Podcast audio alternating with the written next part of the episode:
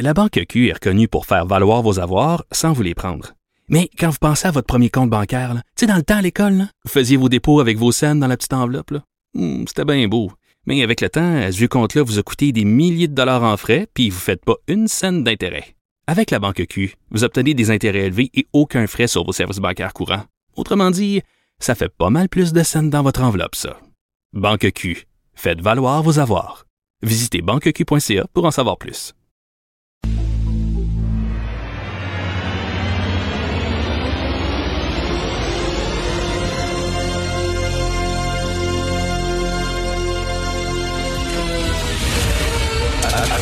Attention, cette émission est laissée à la discrétion de l'auditeur. Les propos et les opinions tenues lors des deux prochaines heures peuvent choquer. Peuvent choquer. Oreilles sensibles s'abstenir. Richard Martineau. Martino. Un animateur pas comme les autres. Richard Martineau. Cube Radio.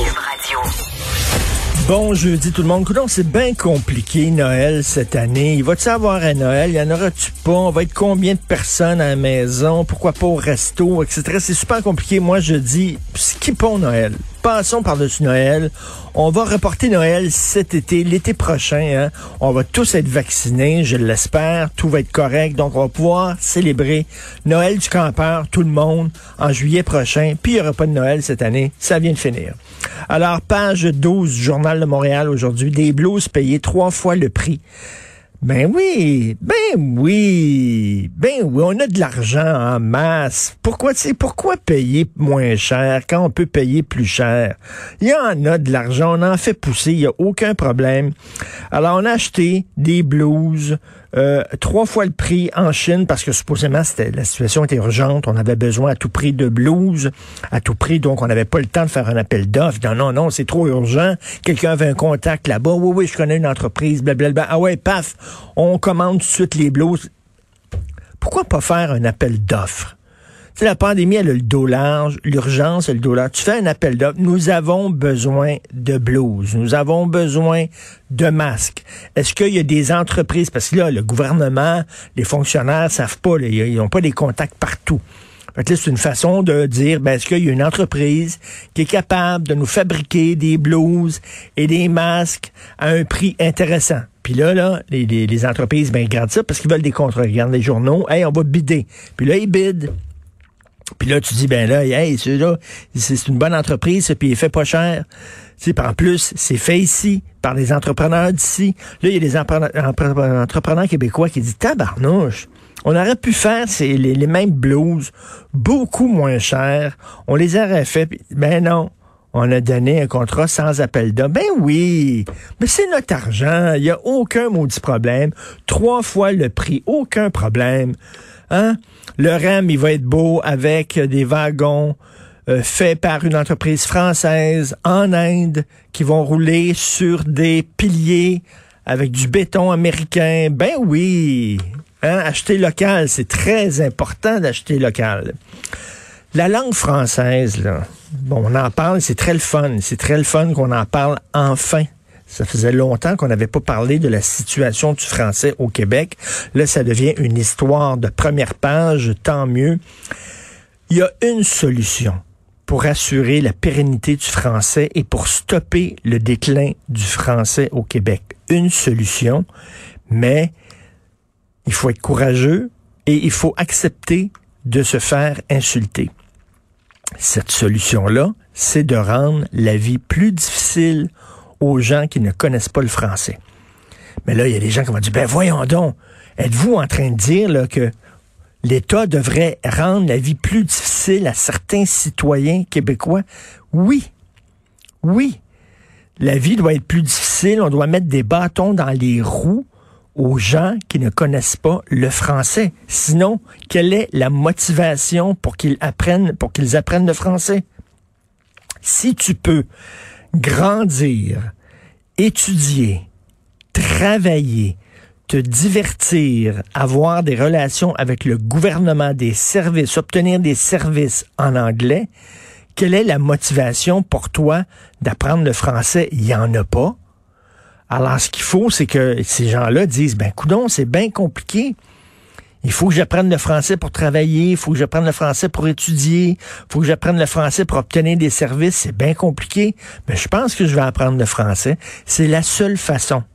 Mais là, c'est certain que les gens hein, dans the rest of Canada, ils vont dire tabarnouche, c'est une gang de fachos au Québec. Ils imposent une langue, ils facilitent la vie à des gens qui parlent le français puis les autres. Ben oui, mais c'est la seule façon. Parce que je ne vois pas pourquoi, si un immigrant, un fou d'une poche, là, les immigrants viennent ici, un fou d'une poche, tu es capable de tout faire en anglais. Mais pourquoi t'apprendrais le français? On peut pas y blâmer, là on leur, on, leur, on, on, on se met à genoux devant les autres, on leur offre tous les services en disant, écoutez, tu parles rien qu'anglais, il n'y a aucun problème. Tu vas travailler, puis tu vas même travailler avec le public. C'est tellement pas important pour nous autres, la connaissance du français. Tu vas même pouvoir travailler avec le public et leur parler en anglais seulement. Faut d'une poche. Je blâme pas les immigrants, moi. Je dis pas que, ouais, non, ça n'a pas de sens, ils apprennent pas le français. on leur met la table. Donc, il va falloir, à un moment donné, serrer la vis. On va parler un peu plus tard euh, avec euh, une personne qui a écrit une lettre ouverte dans la presse, la presse concernant les propos de Sylvain Guilbeault, ministre du patrimoine, Sylvain Guilbeault, qui était, euh, à tout le monde en parle, et qui a dit notre droit s'arrête là où la blessure de quelqu'un commence, en disant, ben avant de filmer, avant de faire un dessin, avant d'écrire, il faut que tu prennes en compte, que tu tiennes compte de la susceptibilité de tous et chacun, ce qui est complètement débile. Alors cette personne-là a écrit une d'opinion en disant, ben là, voyons donc, là, on va retirer certains livres dans les bibliothèques parce que ça blesse et ça offusque certaines personnes. Moi, un de mes films préférés que j'ai vu, je sais pas trop combien de fois, c'est Clockwork Orange. Orange Mécanique de Stanley Kubrick. J'adore ce film-là. C'est un film extrêmement violent. Une gang de délinquants qui font des viols et tout ça. C'est vraiment très violent, mais ça pose d'excellentes questions sur la nature humaine. Il y a des gens qui seraient très choqués par ce film-là et qui voudraient le retirer. Donc, ça veut dire, il faut tenir compte de la susceptibilité de chacun voyons, non, ça n'a pas de sens.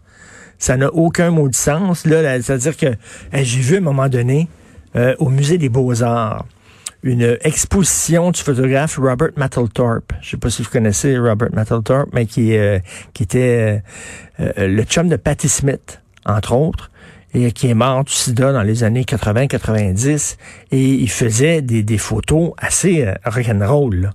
Des photos de gens sadomaso. Là, il y en a un à un moment donné, il est en cuir, il a des bottes en cuir, le gars, puis il y a un fouet dans le cul. Il y a un fouet qui est rentré dans le cul. OK? C'est une photo célèbre de ce gars-là. Alors, il y a une exposition au Musée des Beaux-Arts Là, il y a des gens qui auraient pu être choqués. C'est épouvantable. Je trouve que ça va contre, voyons donc, mes valeurs. Donc, euh, est-ce qu'on aurait dû censurer cette exposition-là sous prétexte que ça aurait choqué certaines personnes? À un moment donné, là, la culture là, de l'offense, la culture des émotions, de respecter les émotions de tous et chacun, c'est complètement débile. Et que le ministre du patrimoine, qui est un peu l'équivalent, c'est le ministre de la culture, là, qui dit ça. C'est bien beau s'exprimer, c'est bien beau créer, c'est bien beau être un artiste, mais vous devez tenir compte de des euh, susceptibilités de chacun. Moi, je trouve assez dangereux quand même comme propos. Donc, nous allons en parler un peu plus tard à l'émission. Vous écoutez Martineau.